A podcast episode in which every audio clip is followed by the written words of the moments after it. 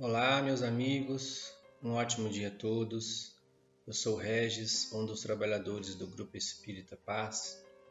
Estou aqui dando continuidade no estudo da obra Deus Aguarda, ditada pelo Espírito Meimei e psicografada por Chico Xavier.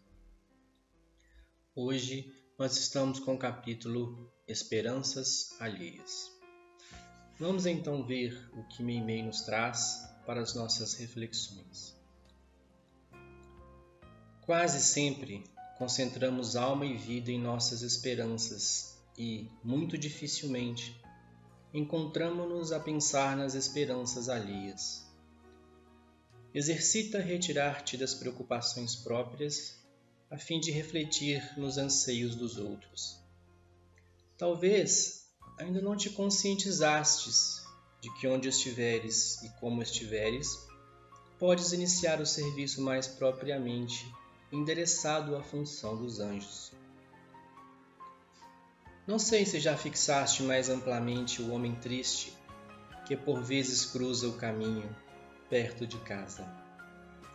Estranhas aquele semblante fechado de que debalde aguardas um leve sorriso. Procure imaginar-lhe as esperanças. É um companheiro que tem a esposa paralítica e quatro crianças necessitadas de apoio. Certamente não te certamente não te dispões de meios para satisfazer-lhe todas as exigências. Entretanto, dentre todas, possui ele um desejo dos mais simples. Quereria que o filhinho menor estivesse mais agasalhado no transcurso da noite. Muito pouco te custará ofertar-lhe um cobertor, de modo a que se lhe realize o desejo Atende-lhe ao coração e trarás, de novo, aquele rosto amargurado, a alegria que lhe jaz encarcerada no peito pelas algemas do desânimo. Talvez ignores que aquela mulher de presença desagradável, por exprimir-se através de fraseado inconveniente, nos pede mais entranhada observação. Ela foi abandonada pelo companheiro que lhe deixou dois pequenos desprotegidos.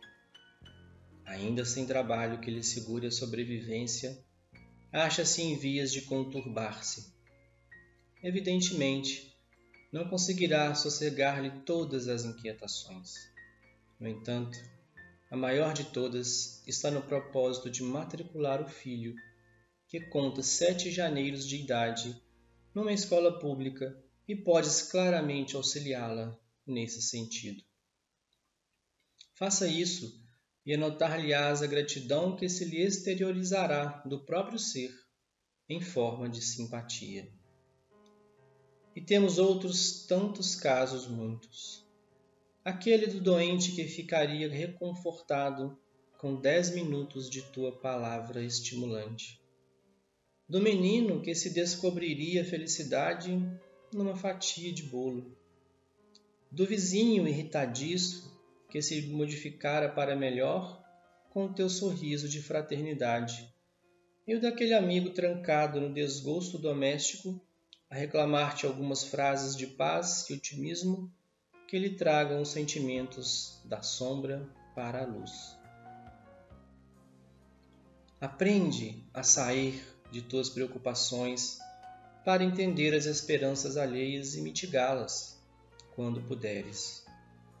Então estará servindo na missão dos anjos, encontrando a própria felicidade, porquanto, ao lado de cada criatura a quem te decidas a entregar migalhas de socorro, serás uma luminosa parcela da presença de Deus. Bem, meus amigos, Neimei nos traz aqui um relevante lembrete de que todos nós precisamos nos auxiliar. E mais ainda, todos nós devemos ter compaixão com o nosso semelhante e com suas necessidades.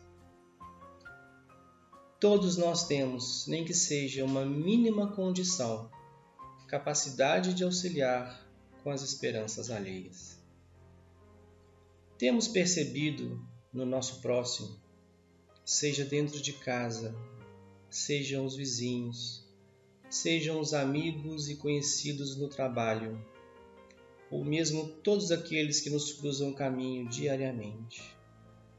Temos percebido quais esperanças e auxílios eles anseiam ou mesmo necessitam? Ou estamos vivendo no nosso mundo particular, invisível, cego e surdo às gritantes necessidades alheias?